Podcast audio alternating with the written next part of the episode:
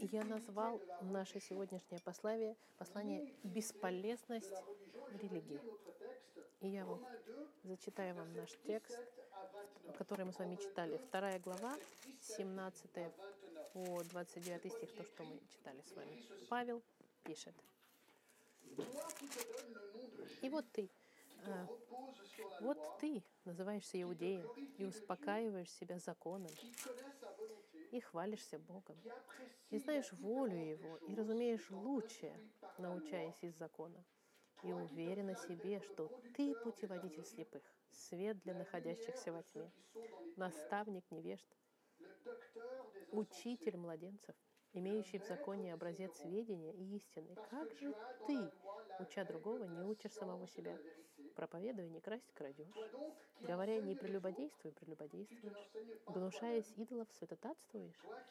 Хвалишься законом, а преступлением закона бесчестишь Бога. Ибо из-за вас, как написано, имя Божье хулится у язычников. Обрезание полезно, если исполняешь закон. А если ты преступник закона, то обрезание твое стало не обрезанием. Итак,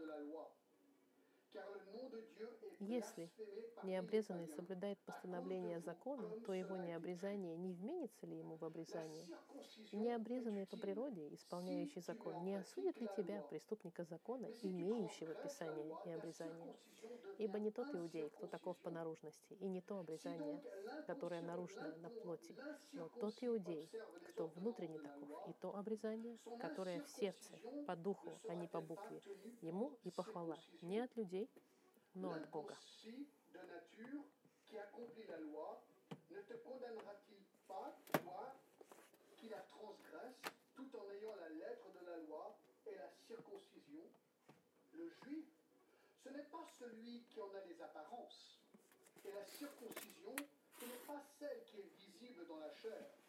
Mais le juif, c'est celui qui l'est Я intérieurement. раньше дочитала то, Et что la он читает. circoncision, c'est celle du cœur, Selon l'esprit et non selon la lettre. La louange de ce juif ne vient pas des hommes, mais de Dieu. Alors, puisque ça fait un certain temps que Мы- nous, avons, он- euh, nous sommes séparés de Romains, j'aimerais faire он une petite хочет напомнить немножко. Чтобы, что мы изучали раньше.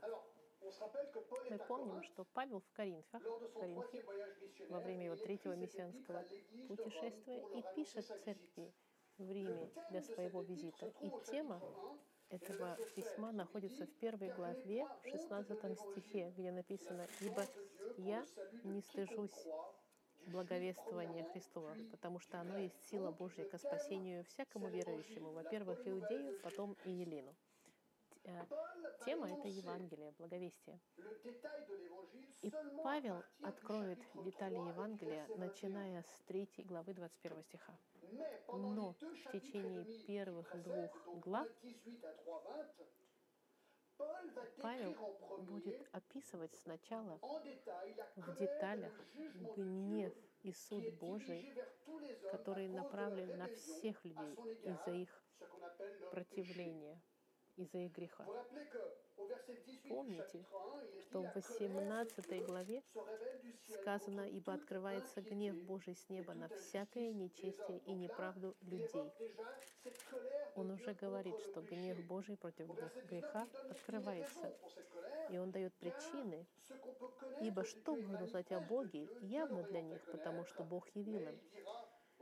И скажет в 21 стихе, «Но как они, познав Бога, не прославили Его как Бога и не возблагодарили, но осуетились в умствованиях своих, и омрачилось несмысленное их сердце». Он говорит, что люди отвернулись от настоящего Бога. И мы видим в конце 20 стиха, где Павел говорит, что они безответны. Ils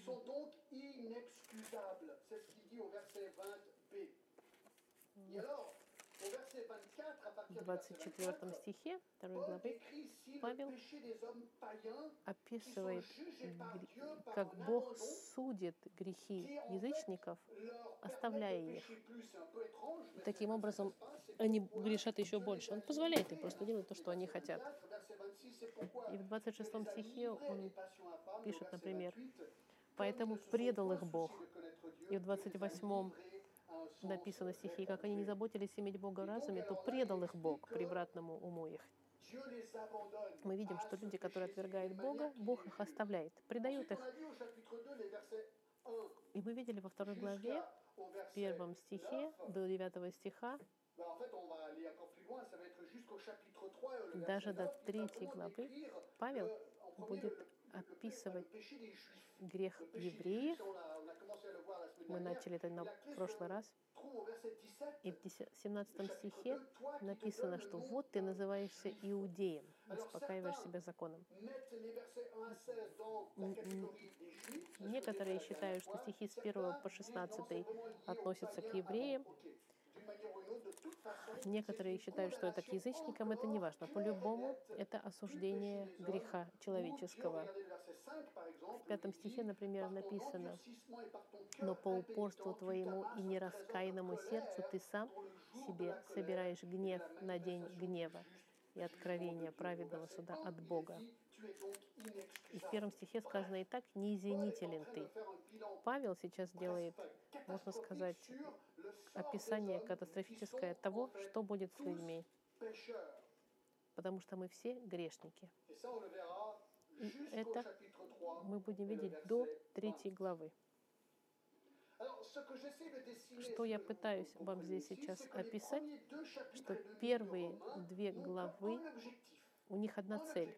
Одна цель — показать всем людям, евреям или не евреям, что они виновны перед Богом. Это цель, единственная цель. И все заканчивается в третьей главе, 23 стих, «Все согрешили и лишены славы Божией». Павел здесь говорит, что мы все грешники перед Богом. И Евангелие будет э, э, представлено, начиная с третьей главы. Последний раз мы с вами изучили в начале второй главы, что Павел пишет, что евреи также виновны, как и неевреи. Вы можете себе представить, если вы еврей, например, и вы в Риме и получаете это письмо, вы читаете, и вас это раздражает, и вы говорите, о, о, ну, Павел, я не понимаю, я еврей. Я все-таки отличаюсь от других людей. Как Павел может сказать мне, что я так же виновен, как и неверующий? Как он может сказать, что я должен отвечать перед Богом? Разве ты не помнишь, Павел, что я еврей, что я являюсь частью избранного народа, что я получил обещание Господа, Слово Господа, как еврей, и что мы, евреи, мы получили знак специальный нашего завета, э, это обрезание. Посмотрите, в третьей главе, в первом стихе, третья глава, первый стих. Итак, какое преимущество быть иудеем? Или какая польза обрезания? Великое преимущество во всех отношениях, особенно в том, что вам верено Слово Божье. Конечно, вы правы, вы получили Слово Божье, вы получили обрезание, и понятно, что еврей скажет, что в какой-то степени по этой привилегии я избавлен, и я в тени от суда Господа из-за из моих этих привилегий. И Павел им говорит, абсолютно нет, начиная с 17 стиха 2 главы. Цель показать здесь, что, что привилегия евреев, которая была у них от того, что они получили из закон и обрезание, абсолютно не дает им спасения. Послушайте, невозможно прятаться за религиозностью, чтобы быть спасенным. Религия не спасает никого, только Евангелие, благая весть Господа Христа может спасти человека. И ключ нашего текста, я люблю ключевые, последние стихи второй главы, Павел говорит, но не тот иудей, кто таким по наружности, и не по обрезанию, которая наружная по плоти, но тот иудей, кто внутренне таков, и то обрезание, которое в сердце, по духу, а не по букве. Ему и похвала не от людей, но от Бога.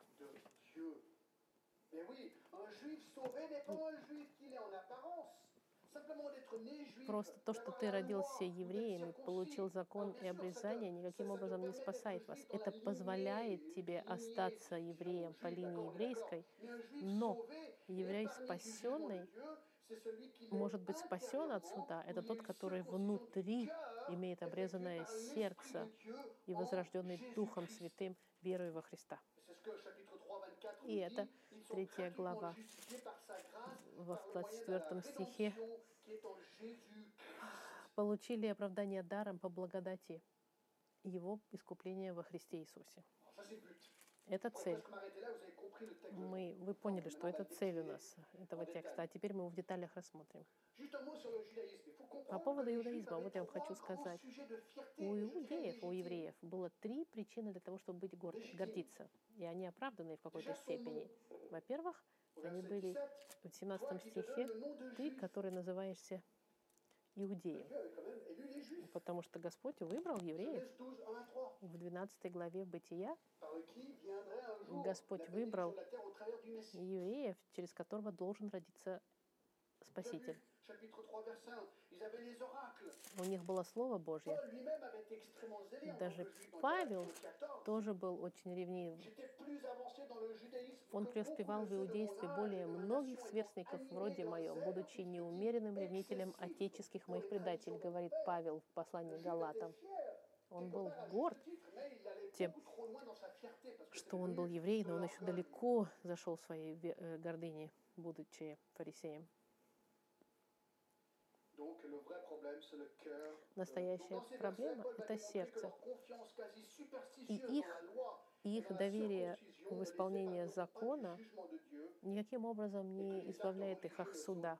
И ритуалы религиозные никак не избавляют вас от наказания. Мы посмотрим сейчас с вами два больших пункта о законе и об обрезании, чтобы понять. И это интересно, которое к нам это относится тоже. Мы, как христиане, которые живут в мире, окруженной религиозностью, для нас это важно понять. Давайте посмотрим проблему закона.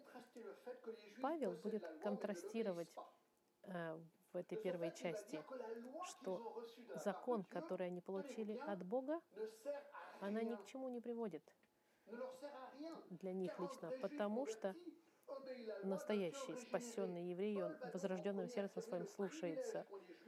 А Павел говорит, что привилегию они имеют, но они не слушаются. Посмотрите, привилегия евреев в обладании закона. Есть серия десяти э, э, условных, так скажем так, фраз. Э, Эти фразы условные здесь перечислены. Если, если, что э, во второй главе, которые он использует слова тем, тем, тем, тем, тем. Вот эти вот соединения выражения, он показывает им условность их привилегий. Смотрите, первая привилегия, так, вот ты называешься иудеем и успокаиваешь себя законом. Вуаля. Евреи всегда полагались на закон. Закон, Тора, с пророками даже. Дальше был главный для евреев. Моисей, который получил в начале на Синайской горе заповеди, и Господь излил волю свою через, через эту Тору, через Библию. Закон Божий объясняет волю Господа, э, волю Господа своему народу. Вся система жертвоприношения, все, что Господь пред- пред- скажем так, предопределил, все направляло на будущего Спасителя, указывало, который должен будет прийти, принести себя в жертву и простить. Но евреи были горды самим по себе законом. Например, я вам покажу псал, псалмы, которые я люблю. 18 псалом это не является частью Торы, но он говорит, закон Господа совершенен, укрепляет душу, откровение Господа верно, умудряет простых, повеление Господа праведны, веселят сердце, заповедь Господа светла, просвещает очи, страх Господень чист, пребывает вовек.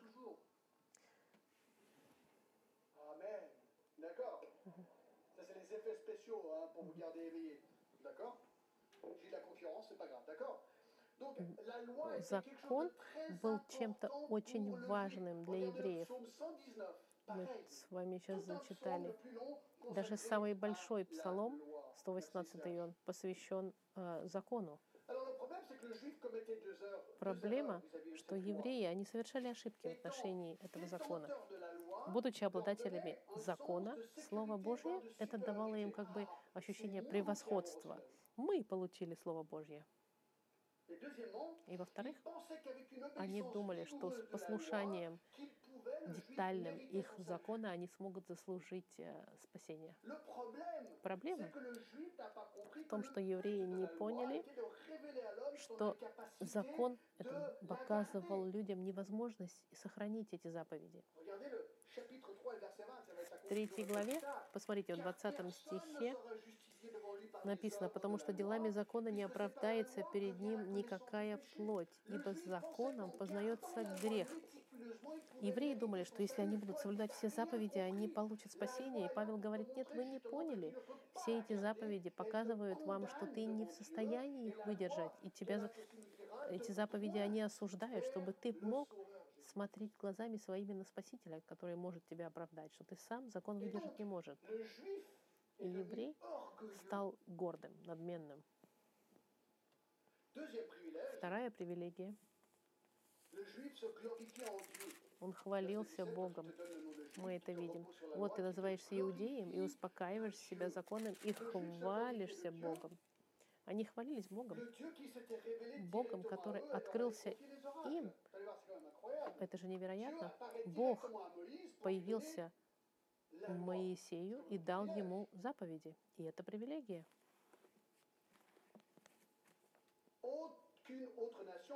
Никакая другая нация не была избрана и не была благословенна, как они, не была ведома, 4, как 22. они.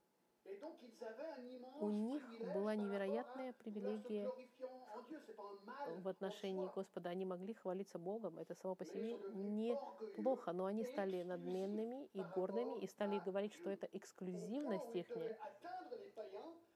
Вместо того, чтобы достигать и делиться с другими людьми, с язычниками, они закрылись себе, сказали, нет, нет, это все для нас, только для нас, потому что мы специальные. Третье. Третья привилегия. 18, qui connaissait, qui connaît sa Они знали волю Господа. Евреи знали Ah волю. Господа, конечно. Послушайте, Они обладали Словом Господа, и воля Господа, она находится в этой книге. Вот И она была открыта им. И если кто-то знал волю Господа, так это должны были быть они. Десять заповедей Это воля Господа моральная над людьми, и они знали ее. Четвертое. Они имели специальное, специальное разумение. Они могли различить. Зла от добро. Они понимали, что правильно, что неправильно, обладая Словом Господа. И могли понять, что было важным и неважным. У них было средство, Слово Господа, чтобы различать, что правильно и что неправильно. Пятое. Привилегия. instruits par la loi. Verset 18 Они учились из закона. Смотрите, Они могли оценить все, будучи научены из закона Господа. И слово закона это катакумен, от которого слово катехизм. Еврей дома и в синагоге постоянно был научаем закону Господа. Он повторялся, повторялся, повторялся, они запоминали его. Проблема в том, что что они стали горды. и надменны. Ils Иисус очень э, осуждал фарисеев, которые знали закон, но не следовали ему. Шестая привилегия. Они были путеводителем слепых, Он говорит. И, ты уверен в себе, что ты путеводитель святых. Здесь Juifs как бы есть небольшой сарказм. Они считали, что евреи, что они были превыше других наций. Послушайте, у них была ответственность. 67 Псалом montre la 66 responsabilité показывает их ответственность перед людьми. У евреев была ответственность. С этими привилегиями что должны были они делать? Il dit, verset 2 du psaume Показано во 67, второй стихе Dieu 66 ait псалма. «Боже, будь милостив к нам и благослови нас, освети нас лицом Твоим, дабы познали на земле путь Твой, во всех народах спасение Твое, дабы познали на земле путь Твой, во всех народах спасение Твое». Les nations se réjouissent et sont dans l'allégresse, car tu juges les peuples avec droiture. Voyez-vous, Посмотрите, avaient евреи имели ответственность проповедовать спасение Господа, которое они получили через закон Господа, через Слово Господа. И в этом смысле они должны были быть путеводителями слепых. Но они отказались это делать. Они стали обладателями гордыми закона и не хотели запачкаться снаружи, и вместо того, что и не хотели идти и, и- и достигать других. И свет для находящихся во тьме они были. Опять же, ты, что ты путеводитель слепых, свет для находящихся во тьме. Вместо того, чтобы быть светом для других наций, евреи отделились от других наций и пошли против них. Помните историю обменников монеты в храме? Почему Иисус их всех повыгонял? Потому что они закрывали вход для язычников приходить спокойно и прославлять Господа.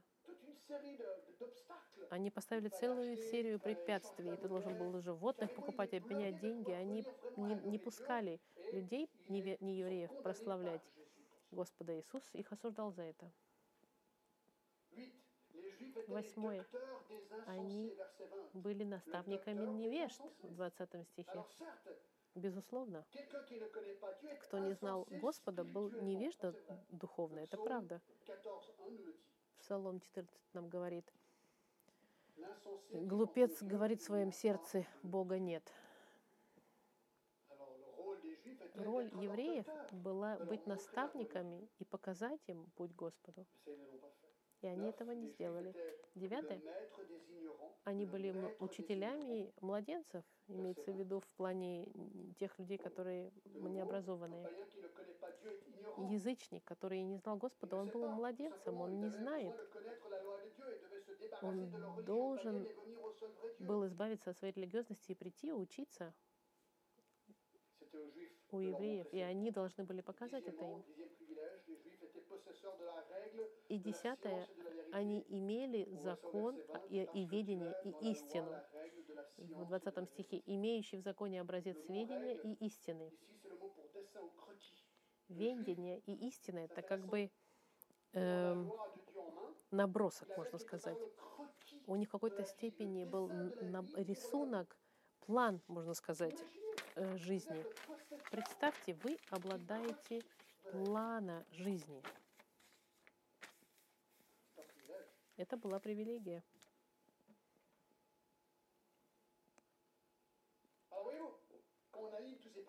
Когда, видите, можно понять, конечно, евреев, когда у них все эти привилегии, он скажет, я особенный, я привилегированный, потому что все это делает нас особенными.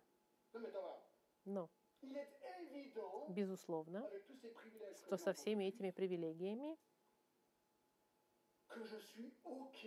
что я должен быть в порядке с Богом. Так, таковы должны были быть мысли евреев. И что я, я буду исключением, и что я буду избавлен от суда Господа. Послушайте, можно понять, даже христиане так делают. Я-. Я христианин, я рожден в христианской семье. Мой дедушка был grand-père мой папа был pasteurs. я в линии lignée например, или в линии христианских семей из поколения в поколение. Я также постоянно хожу в церковь каждое воскресенье. Я даже хожу на собрания домашние. И я даже хожу на молитвенные собрания и на курс теологии. Я публично покрестился. Я каждый день молюсь. Если кто-то может быть избавлен от суда, так должен быть я. Я ведь так религиозен. Видите, они думают, что это, Это не имеет ничего общего со спасением. Конечно, сердце возрожденное, безусловно, сердце, тронутое милостью Господа, будет хотеть все это делать, будет хотеть ходить в церковь, изучать Библию, будет хотеть молиться. Вопрос, Какова цель, если ты делаешь, потому что твое сердце возрождено, или ты делаешь для того, чтобы получить от Господа похвалу. евреи, они говорили, а у меня все привилегии, привилегии и вуаля, хорошо со мной все. Если ты думаешь так же, как евреи думали, то ты можешь оказаться удивленным, потому что это не спасает. И это приводит меня ко второму пункту. Лицемерие евреев с законом. И вот, начиная 21, с 21 стиха, лицемерие. и даже богохульство, я бы хотел сказать, потому что они хулили закон.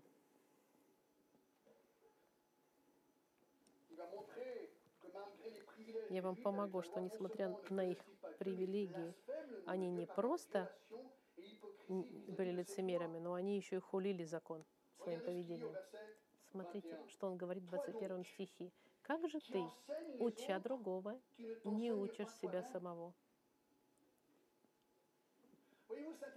Смотрите, это интересно. Евреи, они учили, знали закон. Они знали все эти заповеди и знали их Библии, можно так сказать. Но они не использовали их в жизни. Это разница между пониманием в голове и в сердце. Можно avec des mobiles tordus égoïstes. име- по- познавать всю истину, но и быть эгоистом. Это как э, судья, коррумпированный, который должен судить правильно, но если он коррумпированный, он сам, который не использует к себе такой закон, это было бы лицемерием. И в этом здесь цель в этих стихах.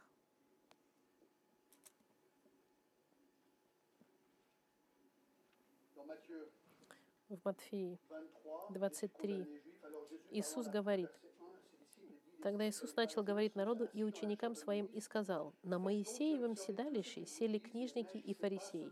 Итак, все, что они велят вам соблюдать, соблюдайте и делайте, но, но делам же их не поступайте по делам, ибо они говорят и не делают». Deux, il prêche de ne pas dérober, mais il dérobe. Verset 21. В 21 Toi donc qui стихе проповедует t'enseignent pas 22, toi-même, «Не красть, крадешь». Видимо, это было распространено у них, воровство. Я не могу ничего другого понять. Они говорили, что нельзя воровать, а сами сзади втихаря подворовывали. Это мне напоминает Илью его сыновей. Или, когда приносили жертвы. Его сыновья были хитренькие. Они лучшую часть мяса отрезали себе, бифштекс, филе миньон, а остальное сжигали на, на жертвоприношение. Это так и получается. Они были лицемерами. Третье. Они, говоря, не, реплю- не 22, прелюбодействуй, прелюбодействуешь.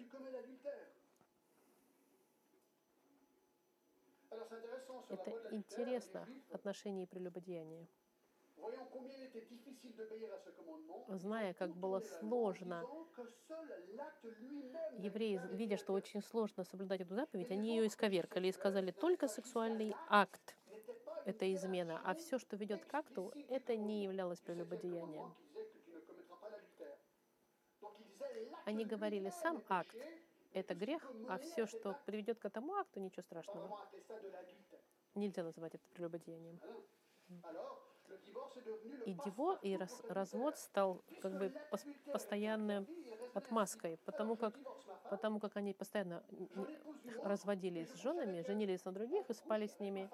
Если я хочу с кем-то переспать, я разведусь со своей женой и женюсь на другой. Таким образом, я на своей жене, со своей женой, значит, я не прелюбодействую. Видите, какая хитрый способ они придумали? Разводиться, чтобы спать. Иисус, конечно, ответил им это в, Матфеи 5, 32.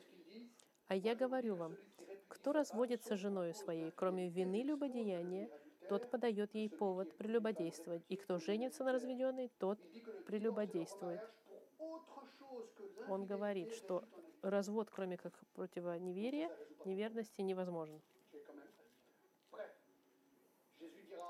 Иисус также скажет в 27 стихе, Вы слышали, а я говорю вам, что всякий, кто смотрит на женщину с вожделением, уже прелюбодействовал с ней в сердцем своем. Видите, здесь проблема сердца идет. Сердце человеческого. Нужно, чтобы сердце было изменено, и чтобы сердце было прощено. В этом ключ. Эти лицемерные поступки в отношении закона, они учили других, сами не делали, говорили не воровать, воровали, не прелюбодействовать, прелюбодействовали. И смотрите дальше. 2, verset 22. Toi, qui en abomination des idoles, tu commets des sacrifices. Дальше. Э, гнушаясь идолов, святотатствуешь.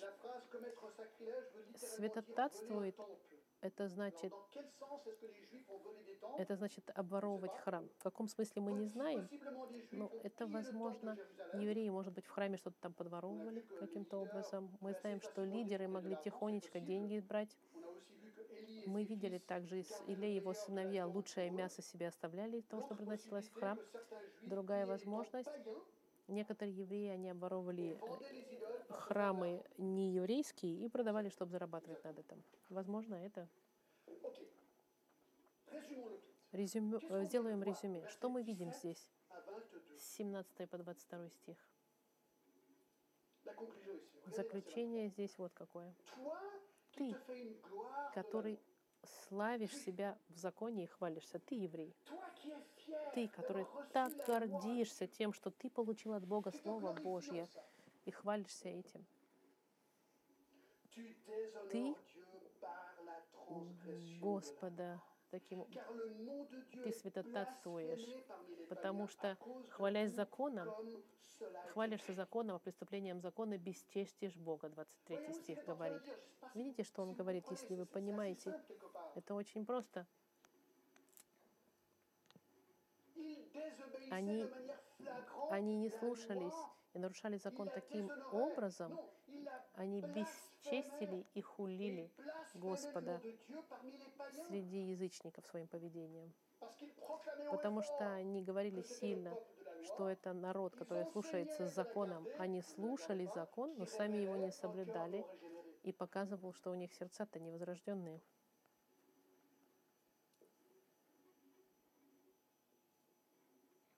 C'est très intéressant, hein, ce, ce- Им- ce problème de, de blasphème. Эта проблема бесчестия и хуления Господа fait penser à 2 за меня заставила вспомнить о, 11, vous vous rappelez, о истории с Давидом, когда он согрешил, он когда совершил, эм, 2 переспал с 11, Версавией, э, На- Нафан, пророк, пришел к нему confronte. Et Au verset 13 de 2 Samuel 12, и в David 13 dit à стихе второй «J'ai книги Царств, l'Éternel». и сказал Нафан, Да- «L'Éternel pardonne tes Давид Нафану, согрешил я перед Господом. И сказал Нафан Давиду, и Господь снял с тебя грех твой, ты не умрешь. Но как ты этим делал, подал повод врагам Господа хулить его, то умрет родившийся у тебя сын. У Давида было нежное сердце, он знал Господа, но он совершал большие ошибки. Господь его простил, но его действие привело к тому, что имя Господа хулилось. Я также подумала о послании к Титу. Dans Tite 2, Dit que les femmes, verset 3, dit в третьем стихе, чтобы старицы также одевались прилично святым, не были клеветницы, не порабощались пьянству, учили добру, чтобы вразумляли молодых любить мужей, любить детей, быть целомудренными, чистыми, попечительными о доме, добрыми, покорными своим мужьям, да не порицается Слово Божье. Это была инструкция женщинам. И все это Павел говорит, чтобы да не порицалось Слово Божье. Это сильно? Это очень сильно, что он говорит. Не делая то, для к чему мы были сотворены, мы таким образом порицаем Слово Господа. И каждый из нас,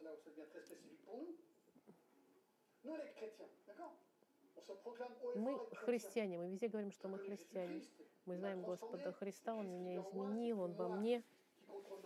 Он контролирует мою жизнь, я новое творение, а жизнь моя соответствует ли тому, что я говорю? Если мы честные, мы все скажем, иногда да, но часто нет. В мыслях, в словах и в действиях мы не всегда делаем, что должны. И мы таким образом можем бесчестить имя Господа таким образом хулить христианство нашим поведением, когда мы грешим, потому что христиане тоже грешат.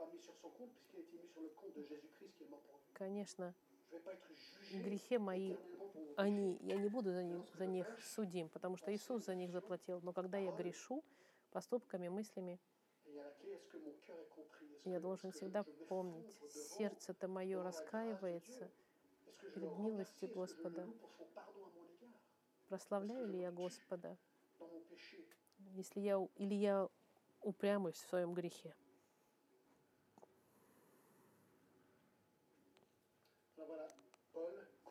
Павел осуждает евреев в отношении их религиозности, из-за их гордыни по отношению к другим людям. И он говорит, евреи, да, у тебя есть привилегия, потому что тебе был дан закон. Но ты виновен, ты нуждаешься также в Спасителе.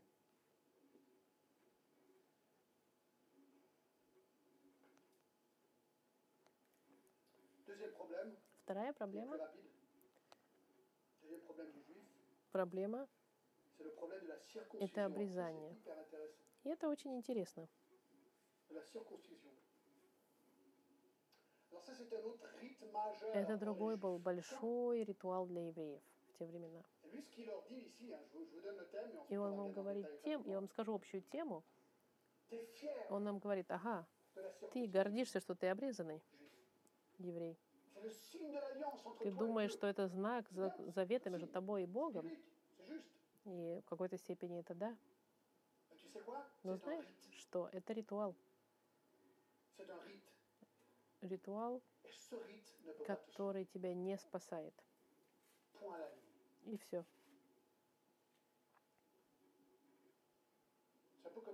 Это немножко как крещение. Некоторые церкви, например, католическая церковь, эм, я вернусь в отношении этого несколько минут, но крещение детей, например, C'est un rite. э, это Un ритуал, ритуал, который получил такое значение, которое абсолютно не имеет ничего общего с тем, что Господь сказал. К этому мы вернемся. Дайте мы вернемся к обрезанию, чтобы понять. Обрезание – это поступок, акт, который предписал Бог э, Аврааму и его потомкам. В Бытие в 17 главе я вам зачитаю.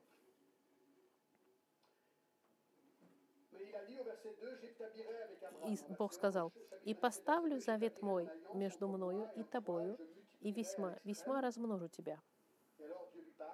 Бог к нему говорит, в девятом стихе, «И сказал Бог Аврааму, ты же соблюди завет мой, ты и потомки твои после тебя в роды их.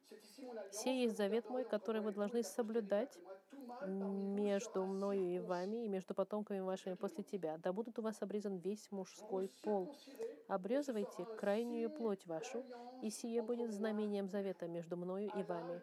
Восьми дней от рождения да будет обрезан у вас в роды ваш всякий младенец мужского пола, рожденный в доме и купленный за серебро у какого-нибудь иноплеменника, который не от твоего семени. Бог mâle, Он хочет, чтобы каждый мужского рода после Авраама был обрезанный. Почему?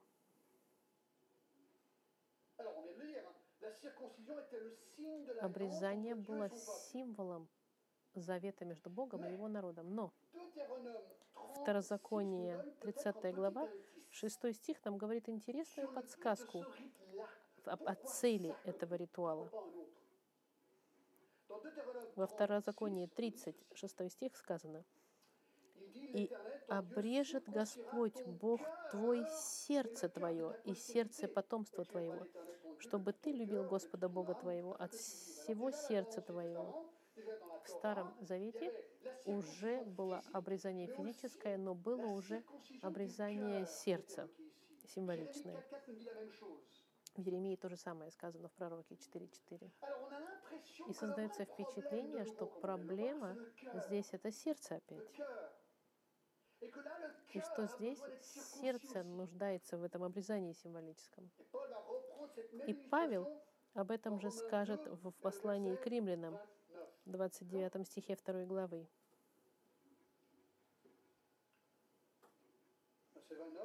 Не тот иудей, кто внутренно таков, и то обрезание, которое в сердце по духу, а не по букве. Мы тогда задаемся вопросом, почему тогда этот особенный ритуал, этот хирургический акт здесь? Это вам может показаться немножко странным, правильно? Очень странно.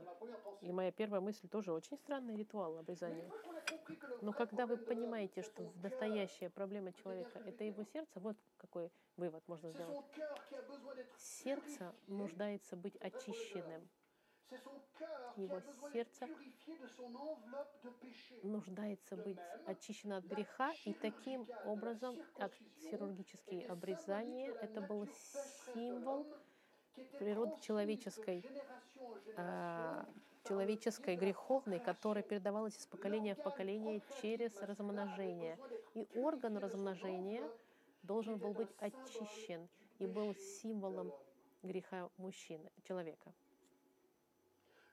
Таким образом, обрезание это становилось символом драстическом необходимости быть очищенными от своего греха и стал знаком особым еврейства.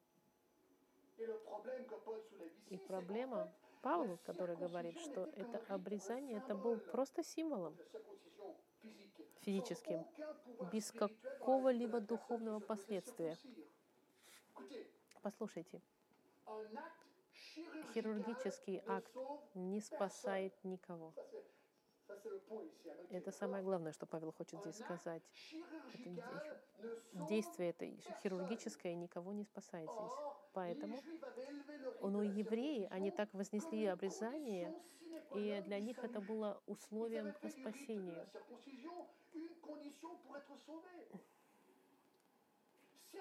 Некоторые раввины, я цитирую, говорили вот что. Послушайте, это то, что говорит раввины. Ни один еврей, об, ни, а, ни, ни один обрезанный еврей не попадет в ад. Обрезание наш спасает от ада. Мидраш, это еврейский комментатор, говорил, Бог обещал Аврааму, что никто из обрезанных не попадет в ад. И, а, и Авраам сидит перед дверью ада и не пускает туда необрезанных. У вас не создается впечатление, что этот ритуал обрезания стал чрезмерным? Чрезмерной э, важностью стал обладать. Интересно обратить внимание, что если бы они читали их Библию, что даже их пророки говорили об этом. Еремия Вот что сказал в 9 главе, 25 стих. «Вот приходят дни, говорит Господь, когда я посещу, то есть оби- э, всех обрезанных и необрезанных, посещу в плане накажу». Это Иеремия говорит. Вот приходят дни, говорит Господь, когда я накажу всех обрезанных и необрезанных. Я-. Ибо все эти народы не обрезаны, а весь дом Израилев с необрезанным сердцем. Это значит, что ты можешь быть обрезан хирургически, но сердце твое не изменено Господом, ты, ты будешь судим. И это цель второй главы. Показать, что кем бы ты ни был, ты виноват. И ты не можешь прятаться за религиозностью или за ритуалами. Это то же самое с крещением в церквях. И я думаю, что здесь точно такая же проблема. В отношении католической церкви, например, вот я вам цитирую человека э, в отношении католицизма книга. Она вот что пишет. Рим изуродовал понимание крещения, ибо вместо того, чтобы принимать это как символ символический того, что вы являетесь новым, э, вы, вы являетесь новым в заповеди со Христом, для католиков крещение — это как важность, важный акт возрождения. Крещение им якобы дает автоматическое прощение от всех грехов прошлых и необходимо для их спасения в католической церкви, например. Рим учит, что даже новорожденные не могут быть спасены и пользоваться дарами небесными, если они не будут крещены. И катешизм их говорит, если малыш не возрожден через крещение, и не важно, что его родители верующие, он направлен в, в ад, короче. Видите, католики говорят то же самое, что эти евреи. Они говорят в религиозном ритуале, обрезание ли это или крещение ли это, они тебя спасают. А Павел им говорит, это неправда, полностью неправда. И Еремия им тоже говорит, что сердце должно быть затронуто милостью Господа через веру во Христа. И это мы видели. То же самое говорит 29 стих к, к римлянам, что еврей тот, который еврей по сердцу. И очень просто. 25 стих, а, 25 стих говорит, обрезание полезно, если, если исполняешь закон. Если ты, если ты исполняешь закон. Это значит что? Это значит, если ты делаешь все, что закон тебе предписал в отношении твоего сердца, закон, Слово Господа направляет Господу Христу. Нужно быть возрожденным. А если ты преступник закона, то обрезание твое стало не обрезанием. Если ты только религиозничаешь, то это ни к чему не ведет. Сердце твое, оно не изменилось. В 27 стихе. И необрезанный по- а, 26. Итак, если необрезанный соблюдает постановление закона, если неверующий человек в сердцем коснулся Господом и изменился, то его необрезание не вменится ли ему в обрезание? Бог на него посмотрит и скажет, ты попадаешь на небеса, ты изменен. Ты не обрезан, но это не важно. Твое сердце изменено. Вот что он говорит здесь. И необрезанный по природе, исполняющий закон, не осудит ли тебя, преступника закона, имеющих, имеющего Писание и обрезание? Он говорит, аккуратно, еврей, потому что тот, который не обрезан, но принял Евангелие, в своем примере тебе будет судить.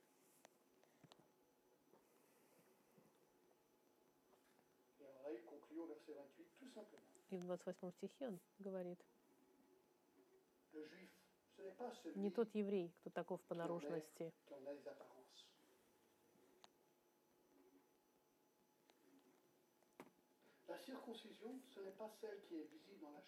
и не то обрезание, которое наружное по плоти.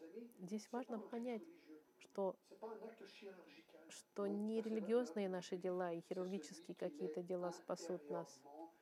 А здесь он говорит, тот, кто внутри таков, в соответствии по духу, а не по букве.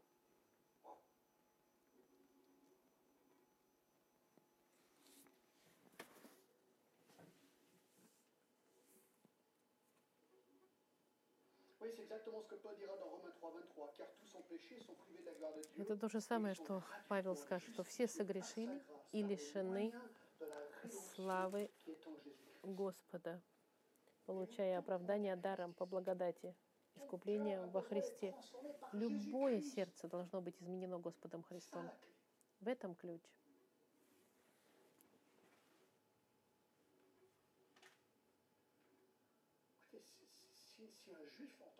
Послушайте, еврей, если он услышит это,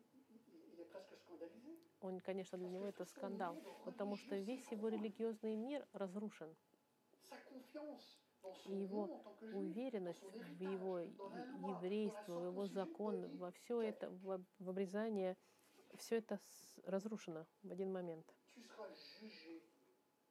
Он будет судим. Гневом Господа. Il dit par les païens. И Alors, le, ju- le- le- le juif, il déconnecte. Il déconnecte. Pour qu'il se convertit. C'est le but.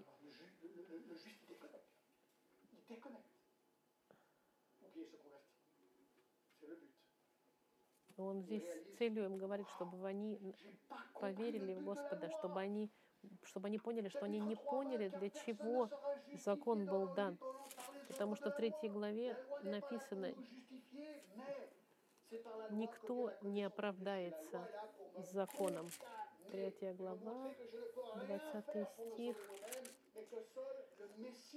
Э, делами закона не оправдается перед ним никакая плоть, ибо законом познается грех. Заключаю с двумя предупреждениями. Первое.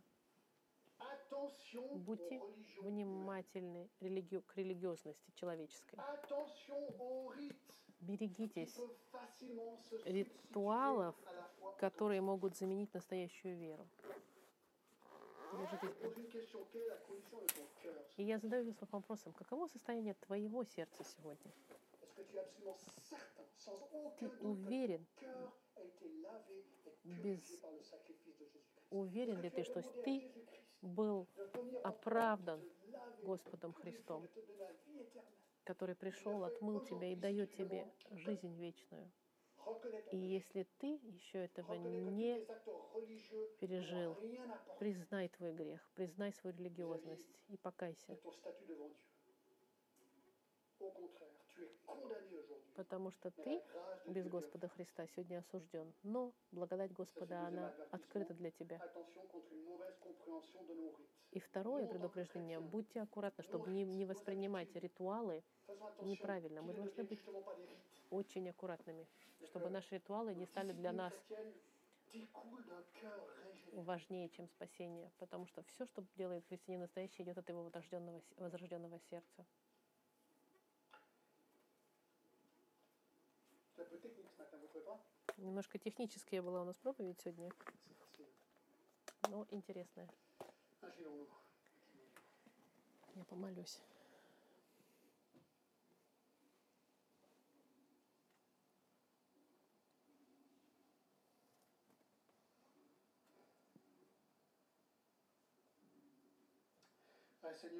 Господь, сегодня Прости нас, потому что мы так легко можем судить других, а сами не слушаемся Тебя порой.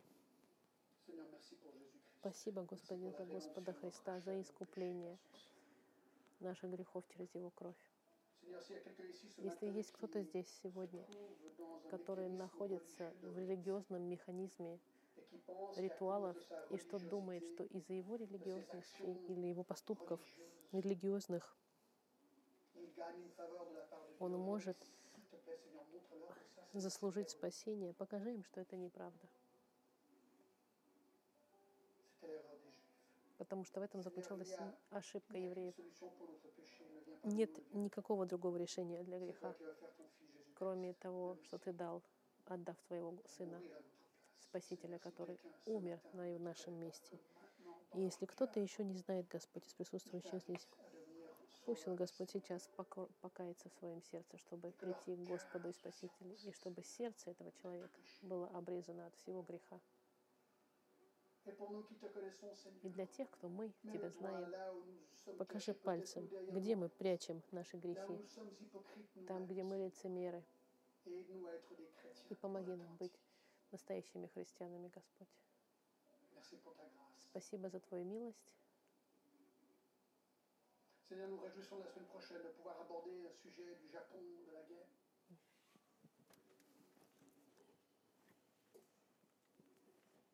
Okay, before we